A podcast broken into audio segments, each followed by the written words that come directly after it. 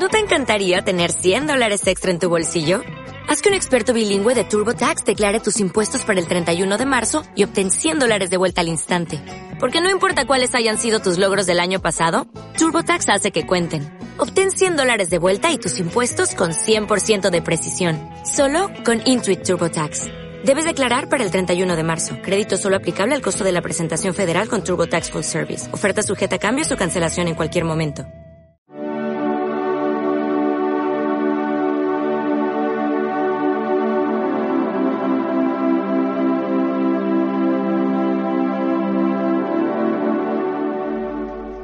Escrito 121. La época del Ministerio de Gracia de Miguel. Traducción al idioma español del libro de Urantia original escrito en idioma inglés de Ángel Francisco Sánchez Escobar.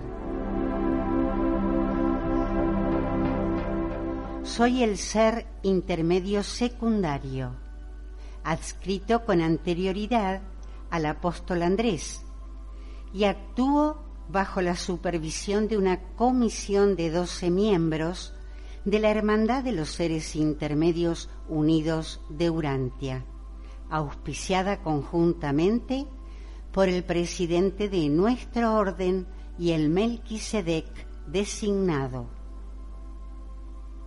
Estoy facultado para dejar constancia de la narración de los hechos de la vida de Jesús de Nazaret, tal como mi orden de criaturas terrenas los observó y el ser humano, bajo mi custodia temporal, en parte los relató. Sabiendo cómo su maestro había sido particularmente cuidadoso en evitar dejar testimonios escritos tras él, Andrés se negó categóricamente a que se multiplicasen las copias de su narrativa escrita, una actitud idéntica por parte de los otros apóstoles de Jesús demoró de manera considerable la redacción de los evangelios.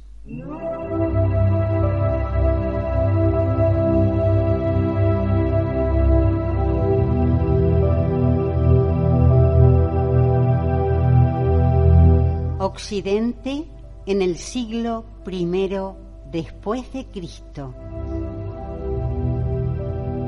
Jesús no vino a este mundo en una era de decadencia espiritual.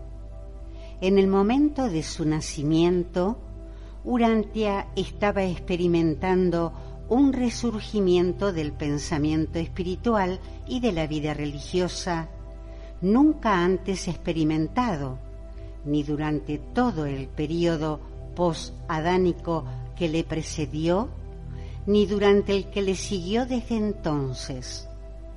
Cuando Miguel se encarnó en Urantia, en el mundo imperaban las más ventajosas condiciones para el desarrollo del ministerio de gracia del Hijo Creador que hubieran imperado jamás o hayan imperado desde entonces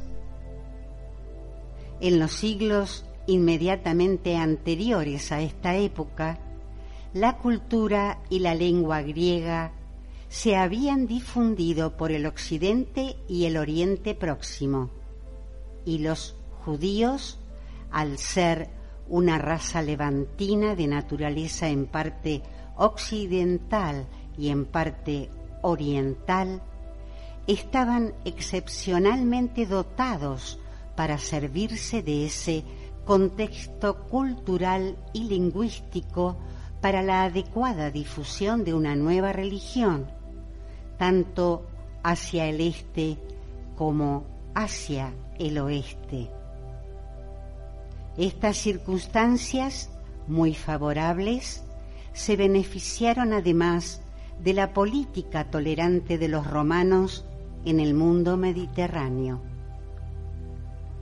Toda esta combinación de influencias mundiales queda bien ilustrada en la labor de Pablo, que siendo un hebreo entre los hebreos por su bagaje religioso y un ciudadano romano, predicó el Evangelio de un Mesías judío en lengua griega. Nada equiparable a la civilización de los tiempos de Jesús se ha visto en Occidente, ni con anterioridad a aquellos días, ni desde entonces.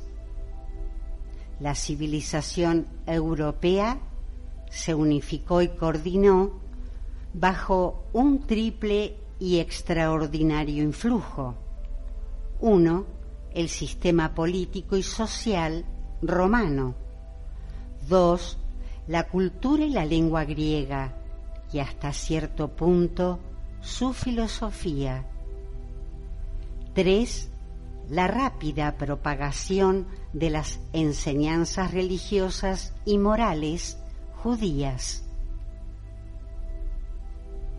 Cuando nació Jesús, todo el entorno del Mediterráneo era un imperio unificado.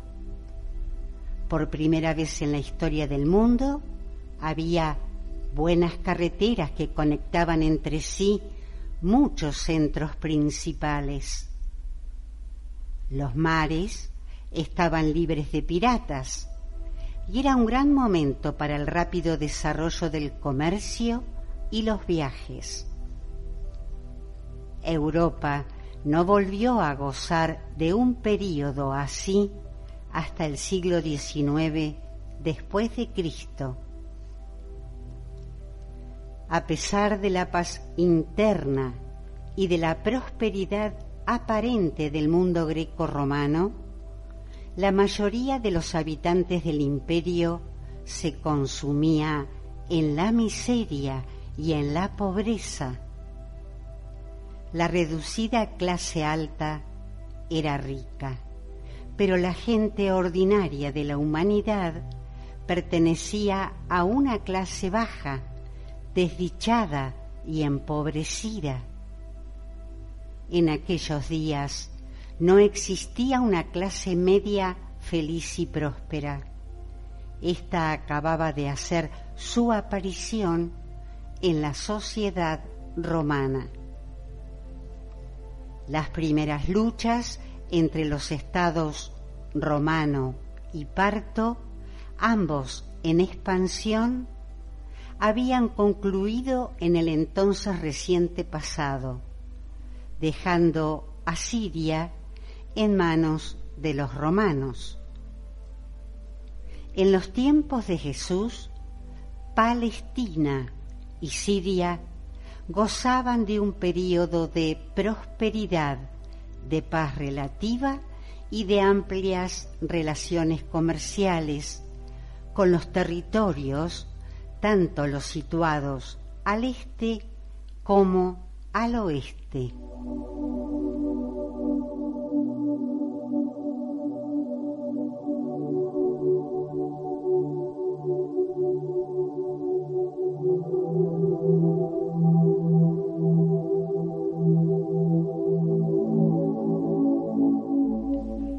Pueblo judío.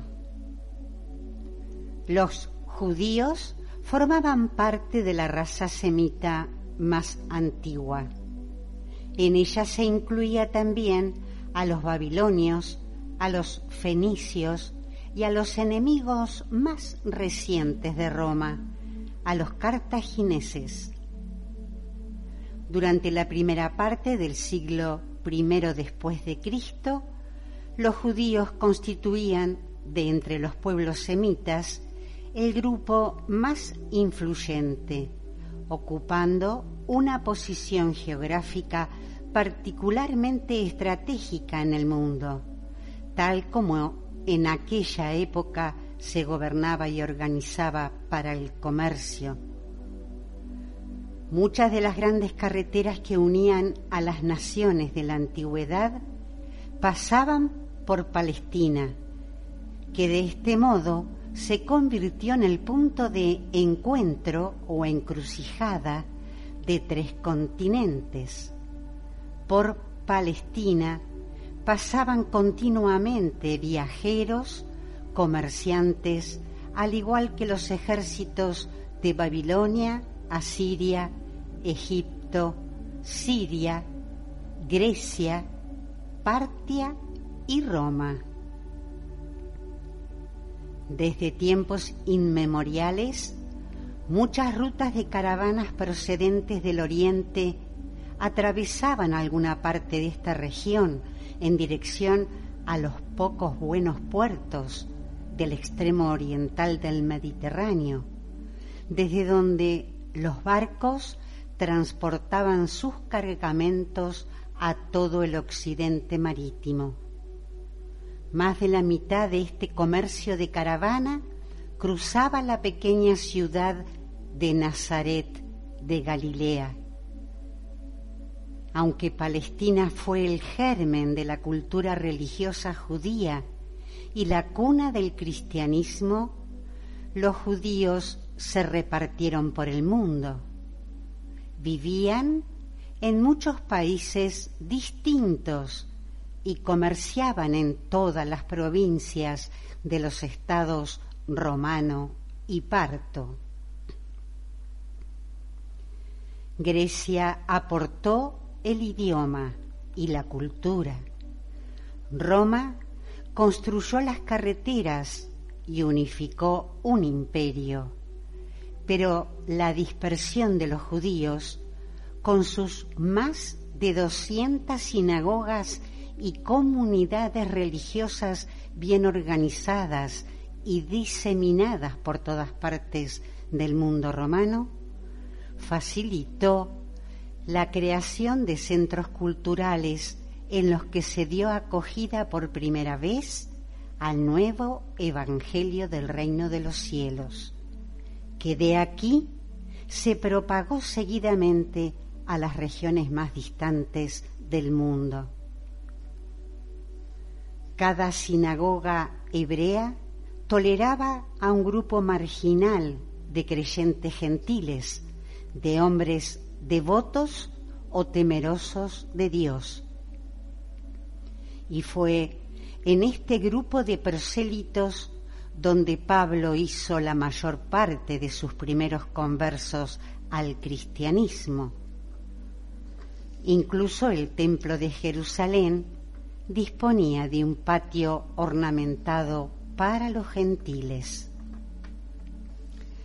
Había una relación muy estrecha entre la cultura, el comercio y el culto de adoración de Jerusalén y Antioquía.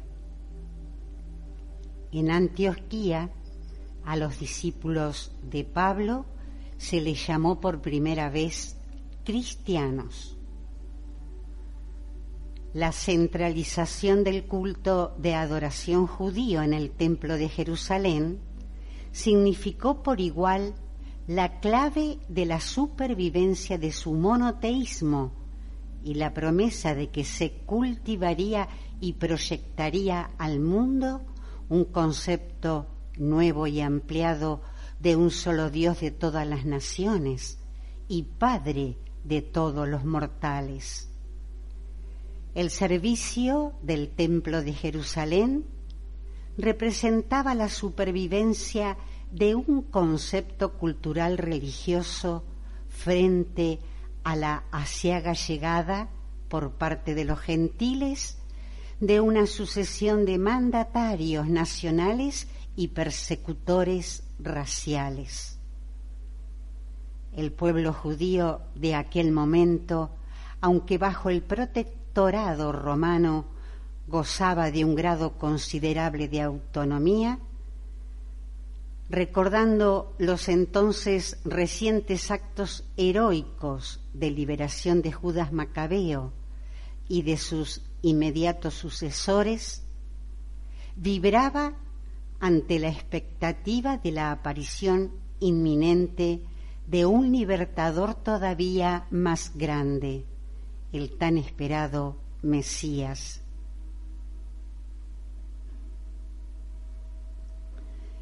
La clave de la supervivencia de Palestina, el reino de los judíos, como Estado semi-independiente, residía en la política exterior del gobierno romano, que deseaba mantener el control sobre la carretera palestina de tránsito entre Siria y Egipto, al igual que sobre las estaciones terminales occidentales de las rutas de las caravanas entre Oriente y Occidente. Roma no deseaba que surgiese ninguna potencia en el levante que pudiera poner freno a su futura expansión en estas regiones.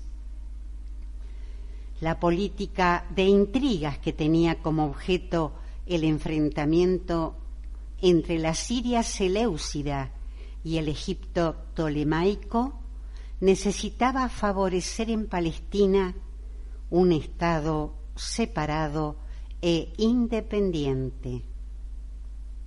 La política romana, la decadencia de Egipto y el progresivo debilitamiento de los Seleucidas ante el creciente poder de Partia explican por qué durante varias generaciones un grupo pequeño y poco poderoso de judíos pudo mantener su independencia en contra de los Seleucidas del norte y de los Ptolomeos del sur.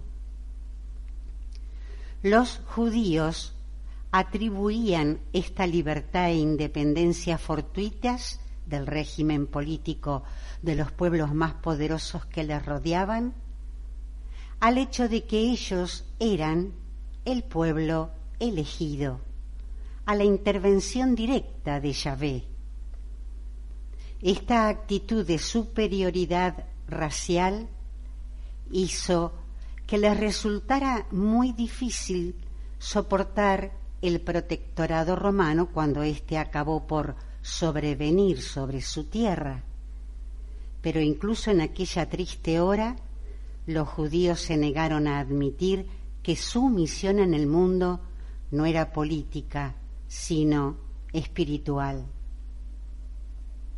En los tiempos de Jesús, los judíos se mostraban extraordinariamente temerosos y recelosos porque estaban gobernados por un extranjero, Herodes, el Idumeo, que había tomado la jefatura de Judea congraciándose hábilmente con los gobernantes romanos. Aunque profesara su lealtad a la observación del ceremonial hebreo, Herodes procedió a construir templos a muchos dioses extranjeros. Las relaciones amistosas de Herodes con los gobernantes romanos propiciaron un mundo seguro al viajero judío, abriéndose el camino a una mayor penetración de los judíos con el nuevo Evangelio del reino de los cielos hasta zonas remotas del imperio romano y hasta distintas naciones extranjeras aliadas. El reinado de Herodes también hizo una gran contribución a la posterior mezcla de las filosofías hebrea y helenística. Herodes construyó el puerto de Cesarea, lo que ayudó además a hacer de Palestina el cruce de caminos del mundo civilizado. Herodes murió en el año 4 antes de Jesucristo y su hijo Herodes Antipas Gobernó en Galilea y Perea durante la juventud y el ministerio de Jesús hasta el año 39 después de Jesucristo. Al igual que su padre, Antipas fue un gran constructor. Reconstruyó muchas de las ciudades de Galilea, incluyendo el importante centro comercial de Séforis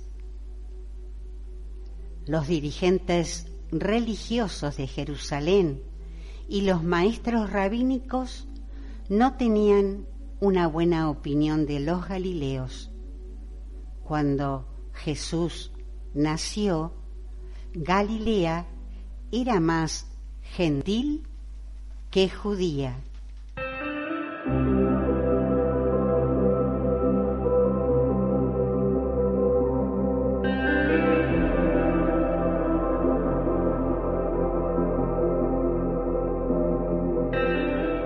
Entre los gentiles. Aunque las condiciones sociales y económicas del Estado romano no eran de un orden muy elevado, la paz y la prosperidad internas, ampliamente generalizadas, fueron propicias para el ministerio de gracia de Miguel.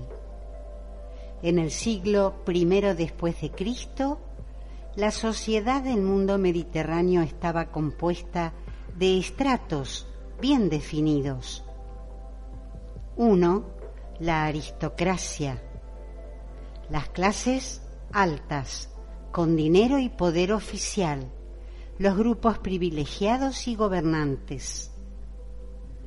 Dos, los grupos comerciales, los mercaderes más poderosos y los banqueros, los grupos empresariales, los grandes importadores y exportadores, los mercaderes internacionales. 3. La pequeña clase media. Este grupo, aunque reducido de hecho, era muy influyente y aportó el pilar moral de la Iglesia cristiana primitiva, que alentó a estos grupos a que continuaran realizando sus distintos oficios y actividades comerciales. Entre los judíos, muchos de los fariseos pertenecían a esta clase de comerciantes. 4. El proletariado libre. Este grupo tenía poco o ningún estatus social. Aunque orgullosos de su libertad, tenían una posición de desventaja porque estaban forzados a competir por el trabajo con los esclavos. Las clases altas los miraban con desprecio, admitiendo que sólo servían para fines de reproducción. 5. Los esclavos. La mitad de la población del Estado romano estaba compuesta por esclavos. Muchos de ellos sobresalían por su talento y se abrían camino rápidamente en el proletariado libre e incluso entre los comerciantes. En su mayor parte eran personas corrientes o estaban muy pobremente dotadas. Las conquistas militares de los romanos se caracterizaban por esclavizar a personas de valía. El poder de los amos sobre sus esclavos era ilimitado. La iglesia cristiana primitiva se componía en gran medida de estos esclavos y de las clases bajas. Los esclavos de mayor valía solían recibir sueldos que ahorraban para comprar su libertad. Muchos de estos esclavos emancipados accedían a puestos importantes en el Estado, en la Iglesia y en el mundo del comercio. Fue precisamente este motivo el que llevó a la Iglesia cristiana primitiva a ser tan tolerante con esta forma moderada de esclavitud. En el imperio romano del siglo I después de Cristo no había problemas sociales generalizados. La mayoría de la población se veía a sí misma como parte del grupo en el que le había tocado en suerte nacer. Siempre había una puerta abierta para que las personas capaces y de talento pudieran escalar del estrato inferior de la sociedad romana al superior, pero la mayoría se contentaba con su rango social. No tenían conciencia de clase, ni tampoco consideraban injustas o equivocadas las distinciones existentes. El cristianismo no fue en sentido alguno un movimiento económico cuyo propósito era aliviar la miseria de las clases oprimidas. Aunque en todo el imperio romano la mujer gozaba de mayor libertad que en Palestina, durante donde su situación era más restrictiva, la devoción a la familia y la afectividad natural de los judíos sobrepasaban con creces a las del mundo de los gentiles.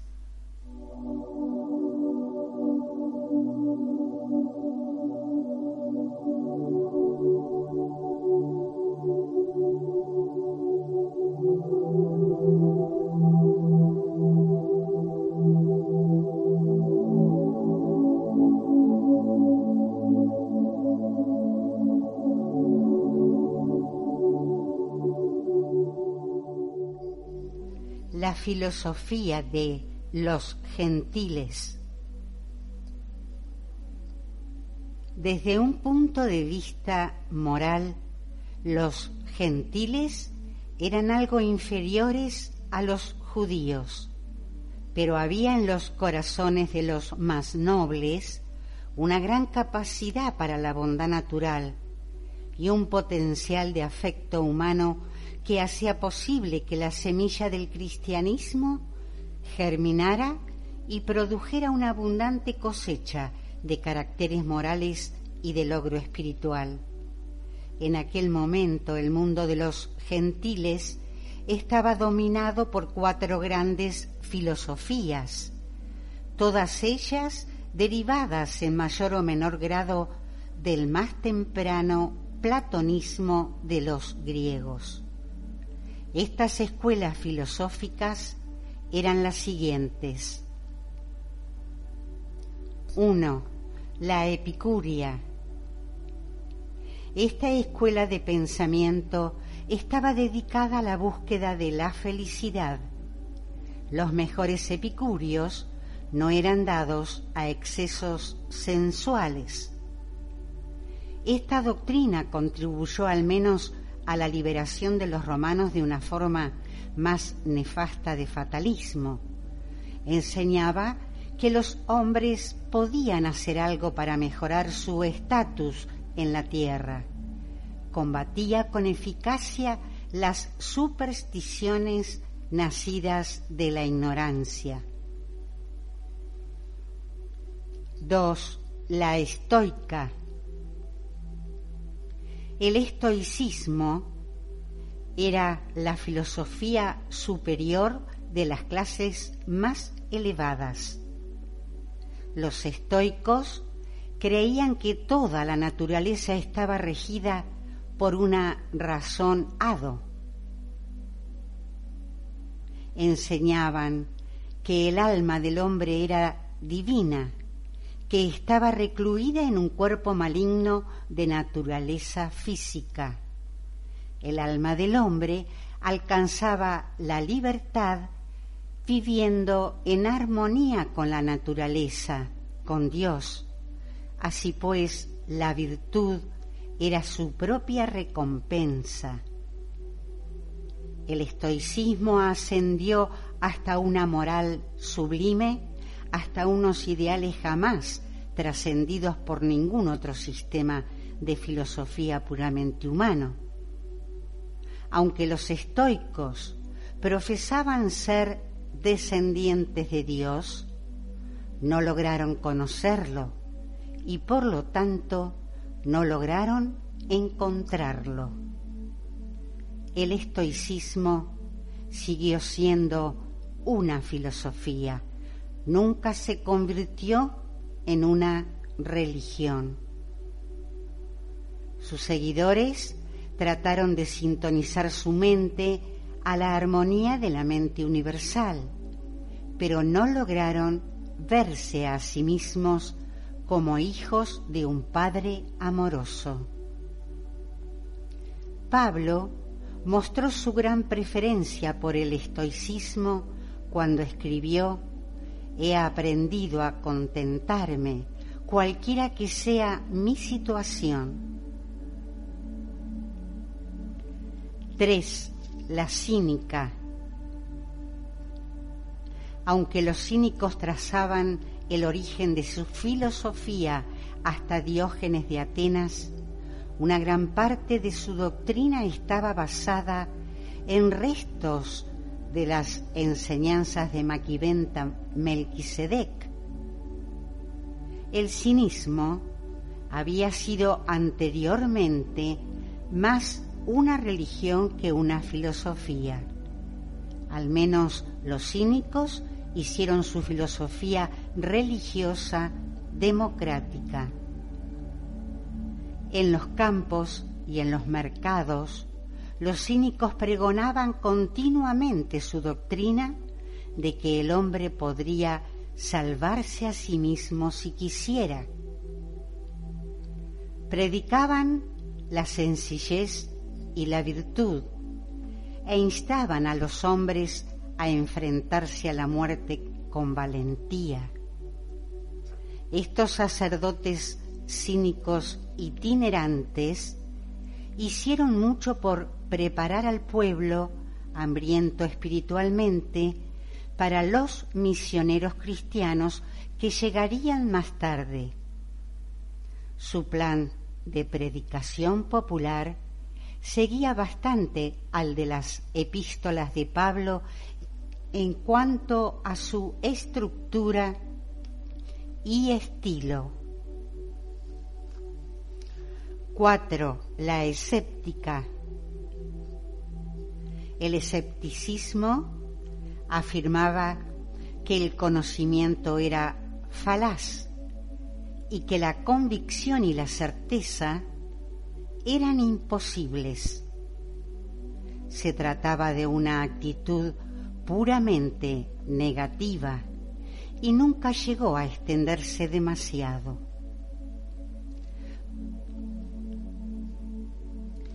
Todas estas filosofías eran semirreligiosas, a menudo eran motivadoras, éticas y ennoblecedoras, pero en general estaban muy lejos del alcance de la gente común. Con la posible excepción del cinismo, eran filosofías para el fuerte y el sabio, y no religiones de salvación ni incluso para los pobres y los débiles.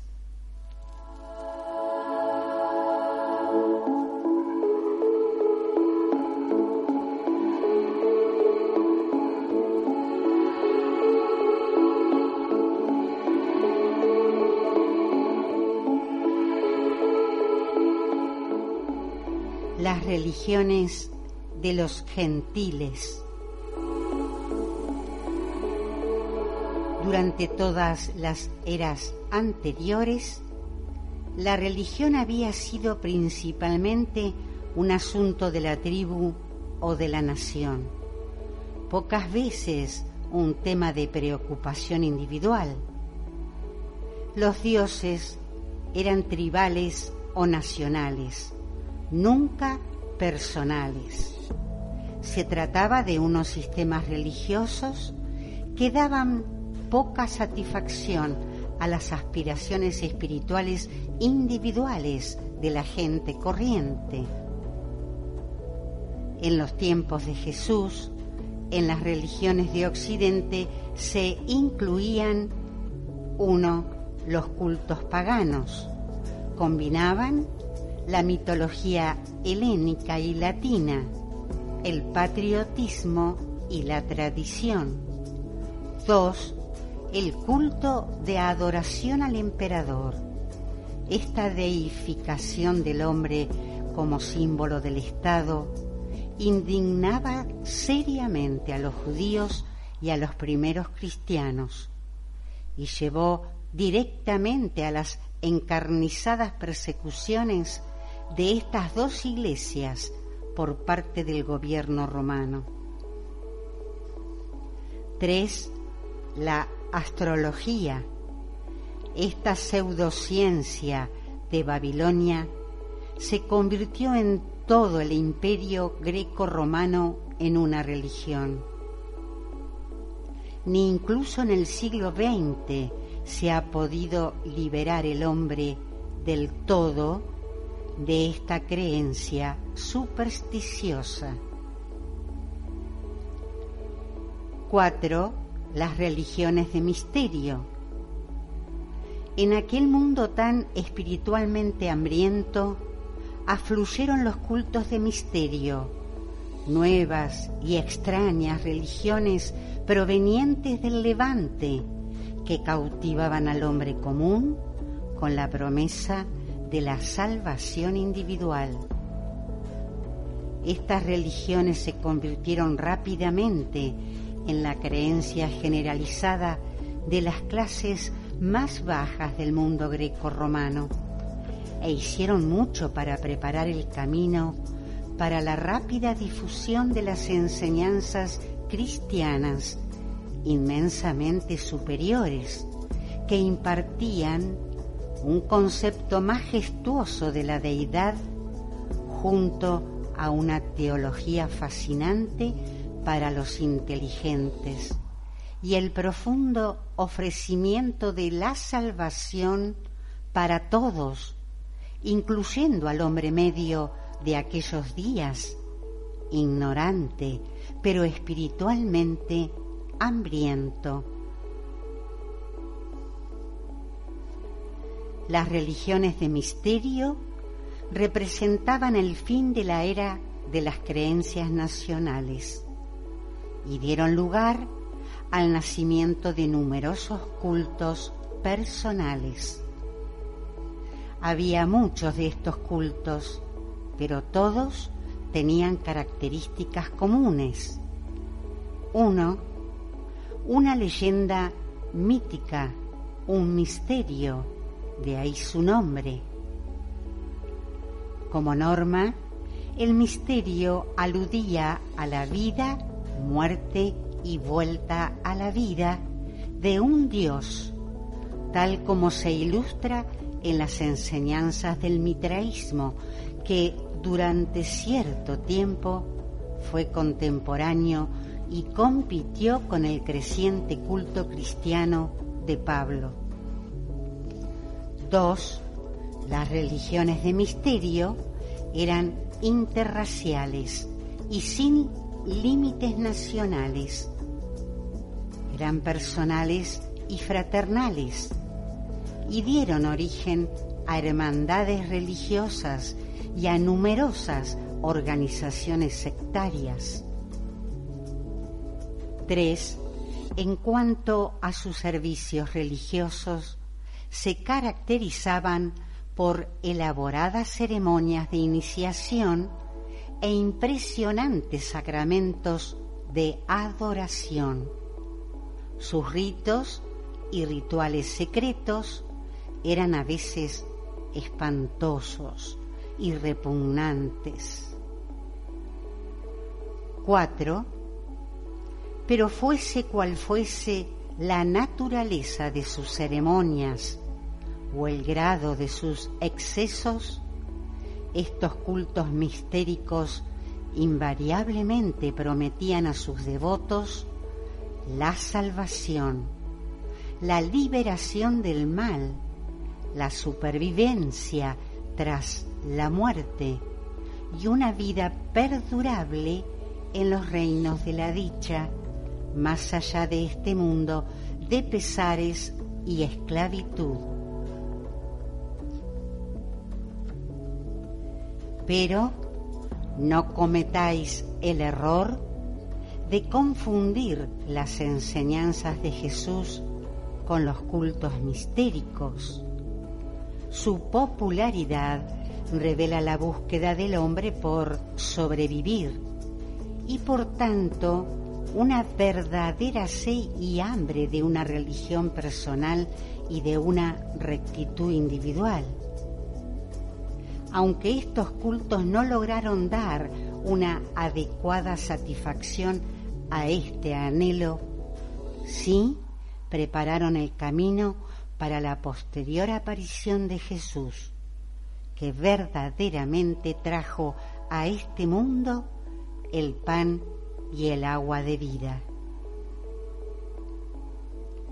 Procurando aprovechar la adhesión generalizada a los mejores tipos de las religiones de misterio, Pablo efectuó ciertas adaptaciones de las enseñanzas de Jesús para hacerlas más aceptables a un mayor número de posibles conversos. Pero incluso estos arreglos de Pablo de las enseñanzas de Jesús, el cristianismo, resultaron ser superiores a lo mejor de estas religiones, en que, uno, Pablo enseñaba una redención moral, una salvación ética. El cristianismo proponía una nueva vida y proclamaba un nuevo ideal. Pablo prescindió de los ritos mágicos y de los encantamientos ceremoniales. Dos, el cristianismo representaba una religión que trataba de resolver definitivamente el problema humano, porque no solo ofrecía rescatar del dolor e incluso de la muerte, sino que prometía también liberar del pecado y la consiguiente dotación de un carácter recto con cualidades de supervivencia eterna. 3. Los cultos mistéricos se basaban en mitos. El cristianismo, tal como Pablo lo predicaba, se fundaba en un hecho histórico. Miguel, el Hijo de Dios, se daba de gracia a la humanidad. Entre los gentiles, la moral no estaba necesariamente relacionada ni con la filosofía ni con la religión. Fuera de Palestina, no siempre se suponía que los sacerdotes de una religión debían llevar una vida moral. La religión judía, luego las enseñanzas de Jesús y más tarde la evolución del cristianismo de Pablo, constituían las primeras religiones europeas que pusieron de relieve la moral y la ética, exigiendo que las personas religiosas prestaran atención a las dos Jesús nació en Palestina, en esta generación de hombres dominados por unos sistemas filosóficos deficientes y desconcertados por complicados cultos religiosos. Y a esta misma generación le ofrecería con el tiempo su evangelio de una religión personal, la filiación con Dios.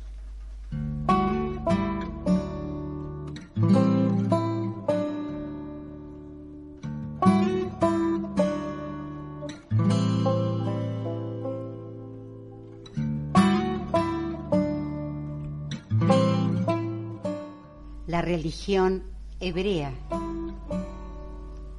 hacia finales del siglo I antes de Cristo, el pensamiento religioso de Jerusalén se vio enormemente influenciado y en cierta manera modificado por las enseñanzas culturales griegas e incluso por la filosofía griega.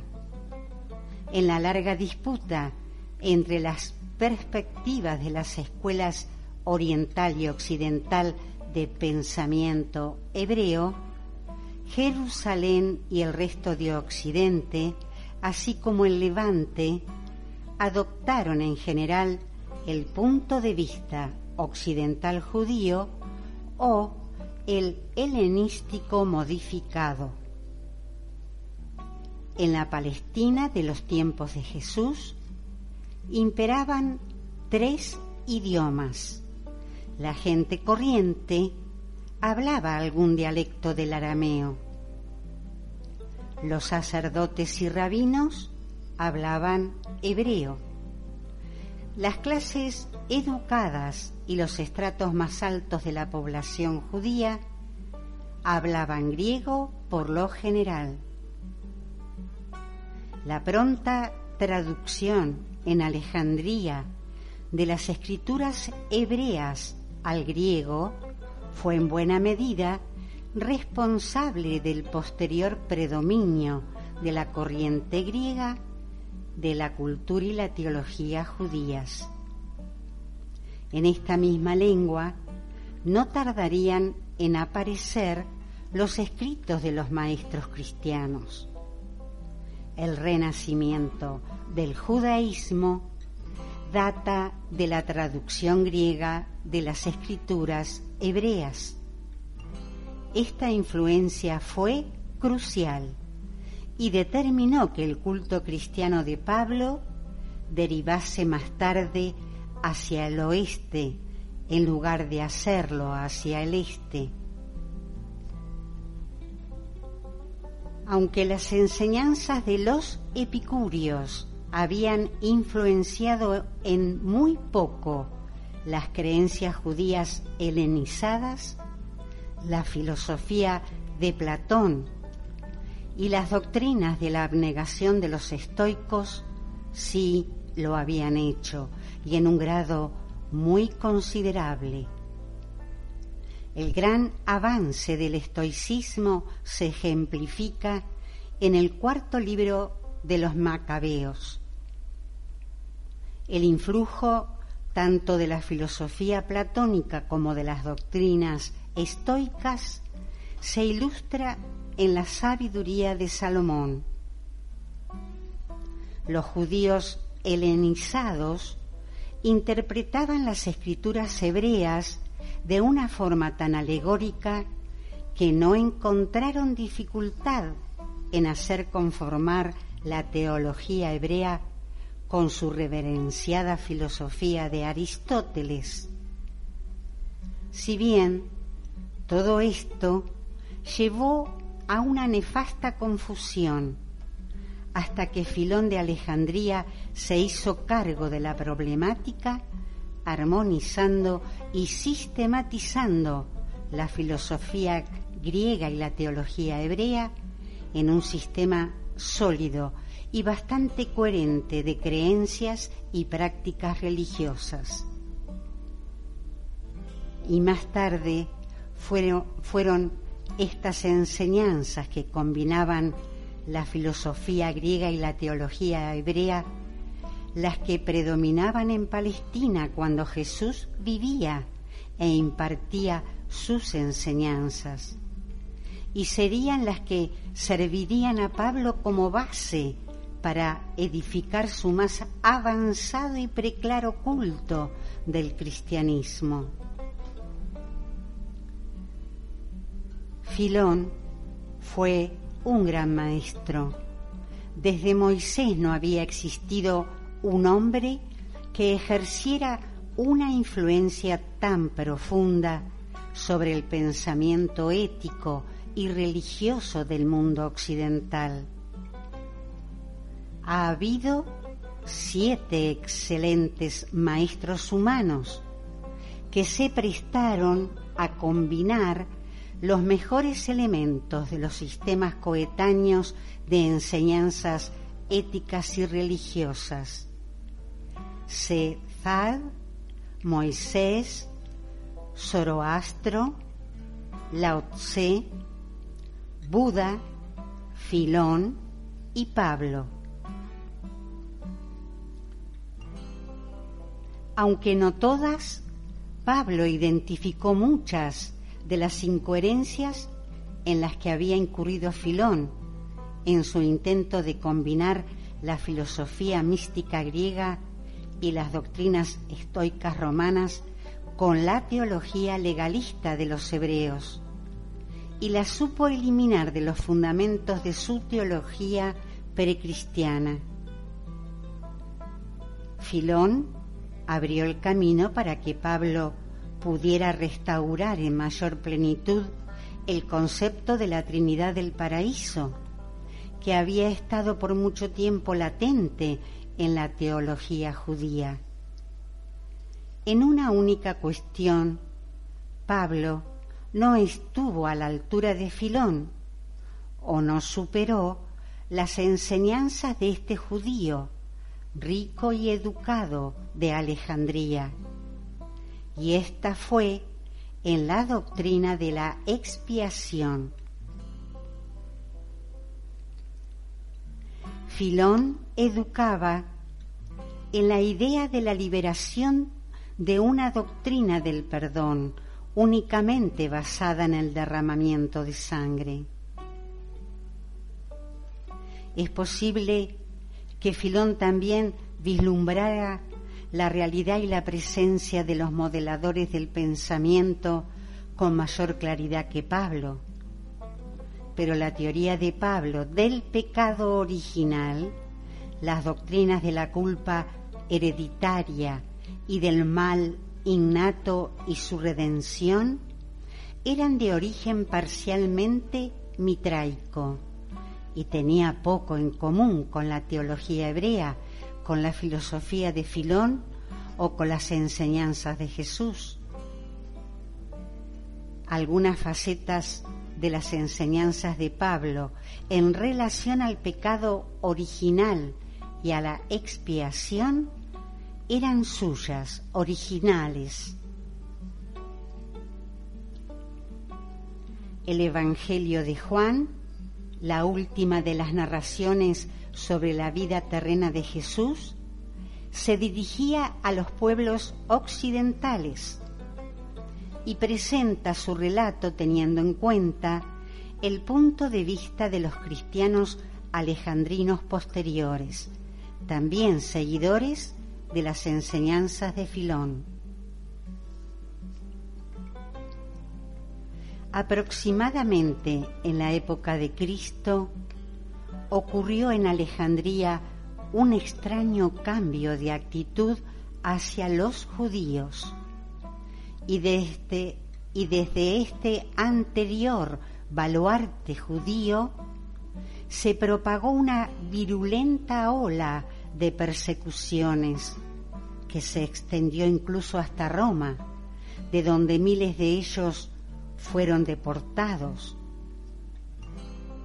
Pero esta campaña, que daba una imagen falsa de los judíos, fue breve. Muy pronto el gobierno imperial restableció por completo en todo el imperio las libertades que se les había truncado. Por todo el amplio mundo, donde fuese que se encontraran los judíos dispersos por el comercio o por las persecuciones, todos perseveraban en mantener sus corazones centrados en el templo sagrado de Jerusalén. La teología judía sobrevivió realmente tal como se había interpretado y practicado en Jerusalén, a pesar de haber sido rescatada varias veces del olvido por la oportuna intervención de algunos maestros de Babilonia. Hasta dos millones y medio de estos judíos dispersos solían dirigirse a Jerusalén para la celebración de sus festivales religiosos nacionales. E independiente de las diferencias teológicas o filosóficas entre los judíos orientales de Babilonia y los occidentales helénicos, todos coincidían en considerar a Jerusalén el centro de su culto de adoración y en su continua y anhelada espera de la llegada del Mesías.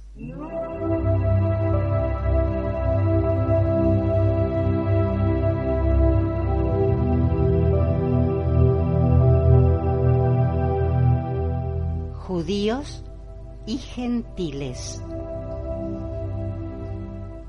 En los tiempos de Jesús, los judíos habían llegado a un arraigado concepto de su origen, historia y destino.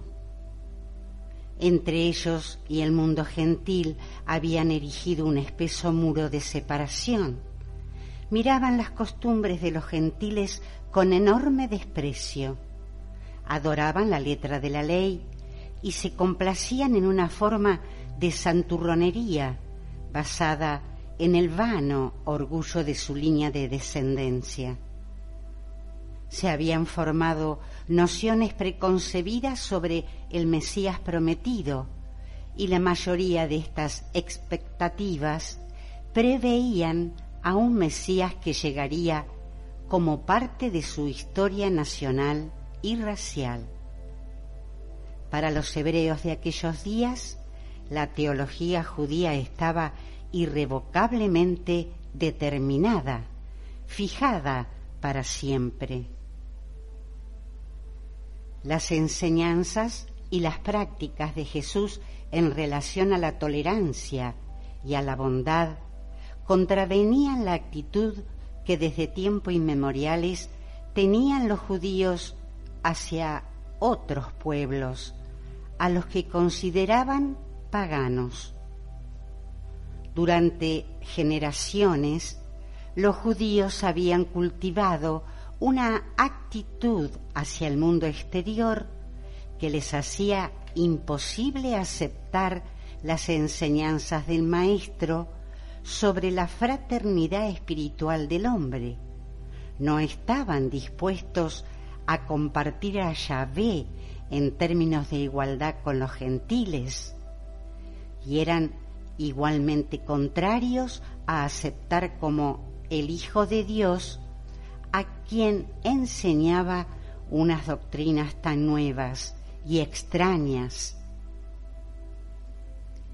Los escribas, los fariseos y los sacerdotes mantenían al pueblo judío en una terrible sujeción al ritualismo y al legalismo, una sujeción mucho más real que la debida al gobierno político romano. Los judíos del tiempo de Jesús no sólo estaban bajo el sometimiento de la ley, sino que estaban igualmente atados a las exigencias serviles de las tradiciones que afectaban e invadían todos los ámbitos de su vida personal y social. Estas minuciosas reglas de conducta se aplicaban y gobernaban a cualquier judío leal, y no es de extrañar que rechazaran de inmediato a cualquiera de los suyos que osara ignorar sus sagradas tradiciones y que se atreviese a desacatar las reglas de conducta social por tanto tiempo veneradas. Era difícil que pudiesen tener una opinión favorable de las enseñanzas de quien no dudaba en entrar en conflicto con los dogmas establecidos, según creían por el mismo padre Abraham. Moisés les había dado la ley y no estaban dispuestos a ponerla en tela de juicio. Durante el siglo I después de Cristo, la interpretación oral de la ley por los escribas, los maestros reconocidos, había llegado a primar sobre la misma ley escrita.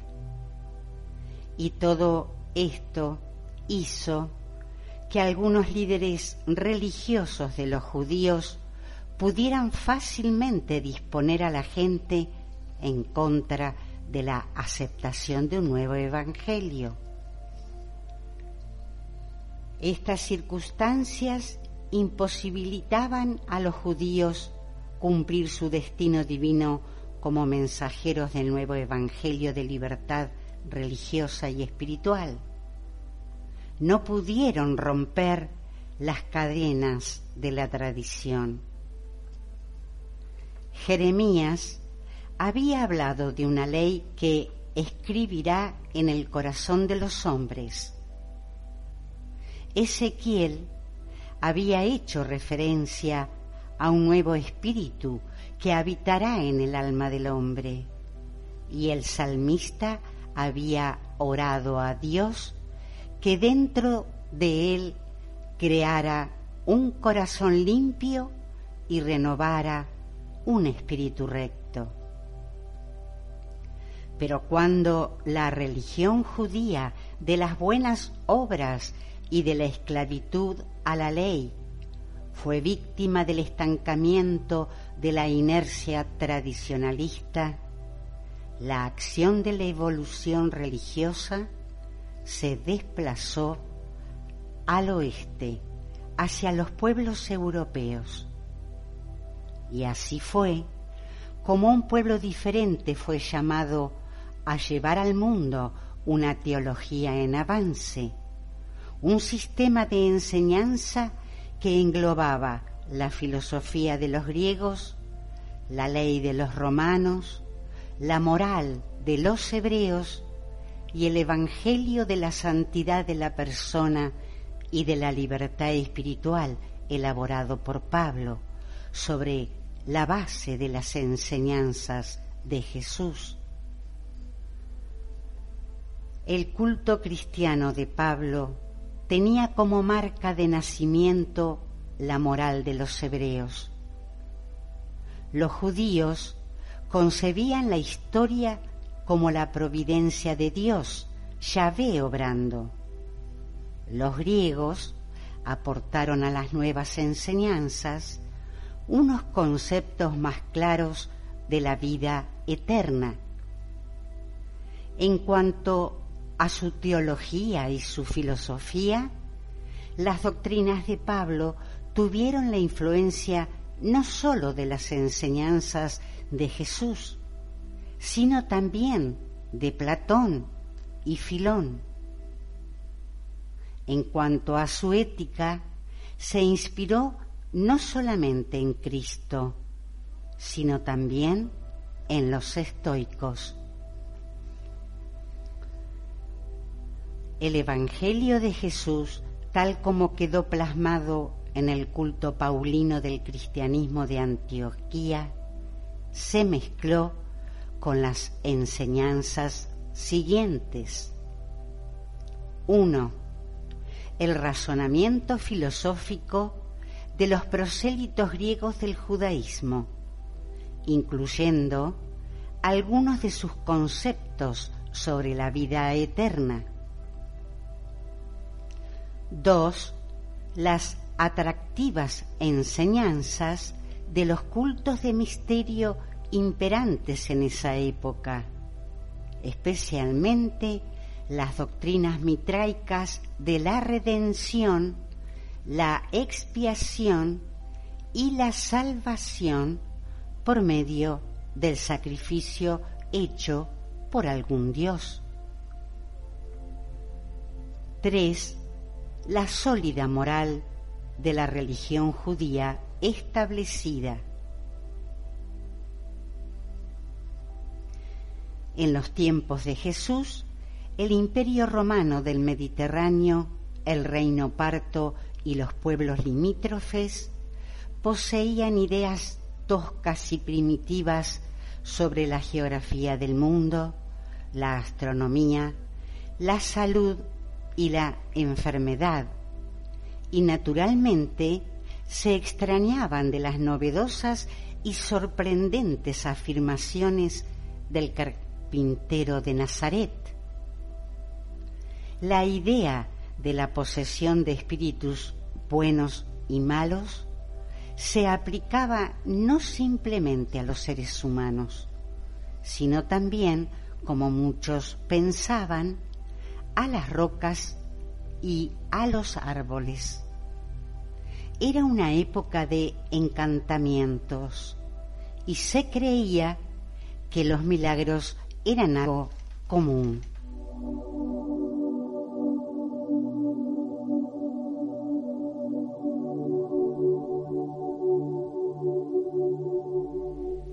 Registros de escritos anteriores.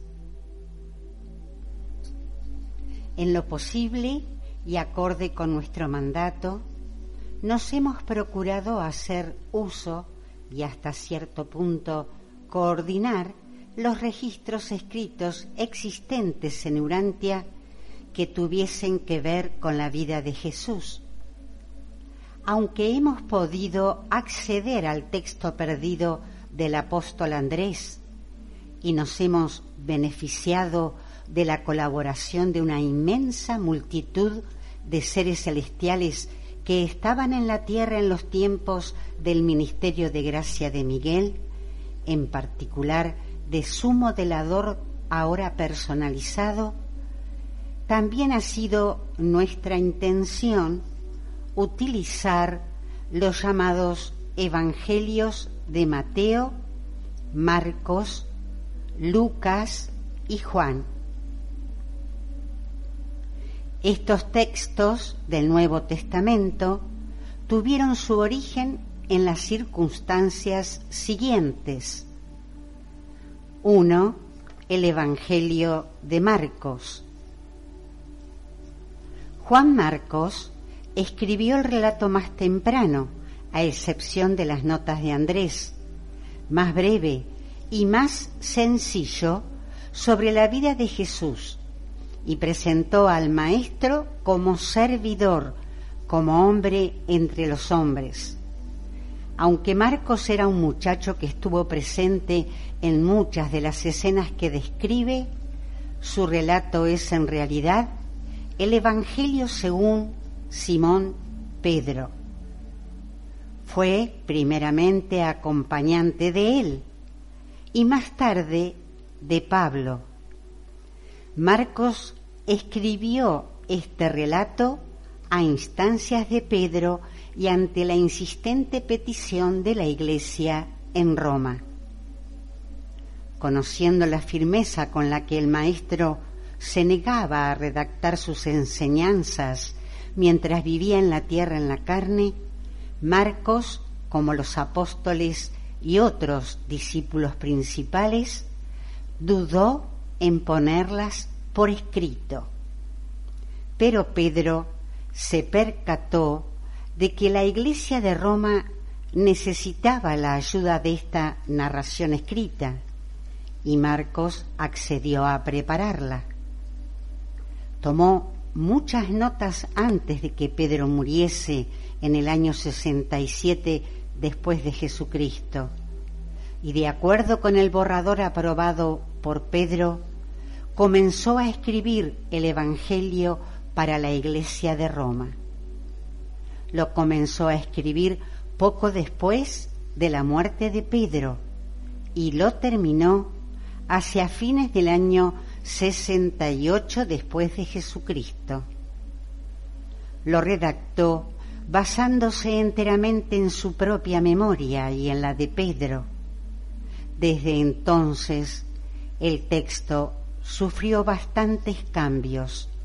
Se eliminaron numerosos pasajes y más adelante se añadió material para reemplazar la última quinta parte del Evangelio original que se perdió del primer manuscrito, incluso antes de ser copiado. El relato de Marcos, junto con las notas de Andrés y Mateo, sirvió de base para la redacción de todas las narraciones evangélicas posteriores que describían la vida y enseñanzas de Jesús. 2. El Evangelio de Mateo. El llamado Evangelio según Mateo es el relato de la vida del Maestro escrito para la edificación de los cristianos judíos. El autor de este texto trata continuamente de demostrar que mucho de lo que hizo Jesús en su vida fue para que se cumpliera lo que se había dicho por medio del profeta. El Evangelio de Mateo describe a Jesús como hijo de David y lo presenta mostrando un gran respeto por la ley y los profetas. El apóstol Mateo no escribió este Evangelio, lo escribió Isador, uno de sus discípulos. Para esta labor, Isador dispuso no sólo de los recuerdos personales que tenía Mateo de estos acontecimientos, sino también de cierta anotación que éste había hecho de los dichos de Jesús inmediatamente tras la crucifixión. Mateo escribió este texto en arameo. Isador escribió en griego. Al atribuir el Evangelio a Mateo, no hubo intención de engaño. En esos tiempos, aquella era la costumbre en la que los pupilos honraban a sus maestros. El texto original de Mateo se revisó y amplió en el año 40 después de Jesucristo, justo antes de que éste partiera de Jerusalén para predicar el Evangelio. Se trataba de un documento privado. La última copia se destruyó en el incendio de un monasterio sirio en el año 416 después de Jesucristo. Isador huyó de Jerusalén en el año 70 después de Jesucristo tras el asedio de la ciudad por los ejércitos de Tito, llevándose con él a Pelia una copia de las notas de Mateo. En el año 71, mientras vivía en Pelia, Isador escribió el Evangelio según Mateo tenía también con él las primeras cuatro quintas partes de la narración de Marcos.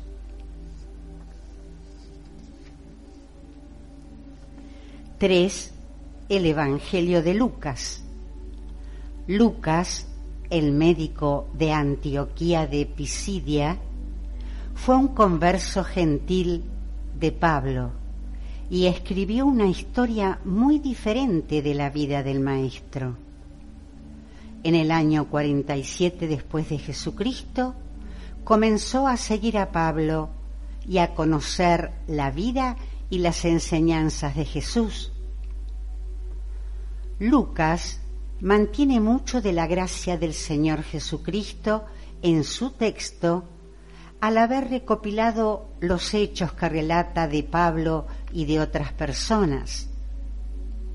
Lucas presenta al Maestro como amigo de publicanos y pecadores. Hasta después de la muerte de Pablo, Lucas no redactó en forma de Evangelio sus muchas notas. Lucas escribió en Acaya durante el año 82. Planeaba escribir tres libros sobre la historia de Cristo y del cristianismo, pero murió en el año 90, justo antes de terminar la segunda de estas obras, los hechos de los apóstoles. Lucas reunió el material para su Evangelio tomándolo en primer lugar de la historia de la vida de Jesús tal como Pablo se la había relatado. Por lo tanto, el Evangelio de Lucas es, de alguna manera, el Evangelio según Pablo. Pero Lucas tenía otras fuentes de información. No solamente entrevistó a decenas de testigos presenciales de los numerosos episodios de la vida de Jesús de los que tomó nota, sino que también tenía con él una copia del Evangelio de Marcos, esto es, de sus cuatro primeras quintas partes de la narración de Isador y de un breve texto redactado en el año 78 después de Jesucristo en Antioquía por un creyente llamado Sedes. Lucas contaba igualmente con una copia fragmentada y muy revisada de algunas notas supuestamente realizadas por el apóstol Andrés. 4. El Evangelio de Juan. El Evangelio según Juan relata gran parte de la obra de Jesús en Judea y alrededor de Jerusalén no mencionada en los otros textos. Se trata del llamado Evangelio según Juan, el hijo de Zebedeo. Y aunque Juan no la escribió, ciertamente la inspiró. Desde su primera redacción se ha revisado repetidas veces para dar la apariencia de que el mismo Juan la había escrito. Cuando se redactó este texto, Juan tenía los otros evangelios y observó que había muchas omisiones. Por consiguiente, en el año 101 después de Jesucristo, alentó a su acompañante Natán, un judío griego de Cesarea, a que, a que acometiera la tarea de escribir. Juan aportaba el material de memoria y en referencia a los tres evangelios ya existentes. Juan no contaba con ningún registro escrito por él mismo sobre el tema, aunque sí escribió la epístola denominada la primera de San Juan, que era una carta de presentación del trabajo realizado por Natán bajo su dirección. Todos estos autores describieron con honestidad a Jesús tal como ellos lo habían visto, lo recordaban o habían sabido de él. Y en la medida en la que sus conceptos de estos distantes acontecimientos se vieron influenciados por su posterior adopción de la teología paulina del cristianismo. Y estos textos, aunque imperfectos, han bastado para cambiar el curso de la historia de Urantia durante casi dos mil años.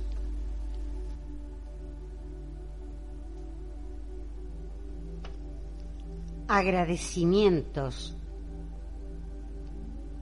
para llevar a cabo mi cometido de reelaborar las enseñanzas de Jesús de Nazaret y de volver a relatar sus obras, me he servido ampliamente de todas las fuentes documentales e informativas del planeta. Mi motivo principal ha sido preparar un texto que no solamente iluminara a la generación de hombres ahora vivos, sino que pudiera ser igualmente de utilidad a todas las generaciones futuras.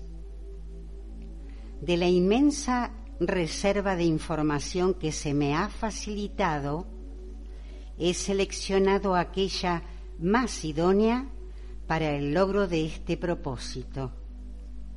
En la medida de lo posible, he obtenido mi información de fuentes exclusivamente humanas.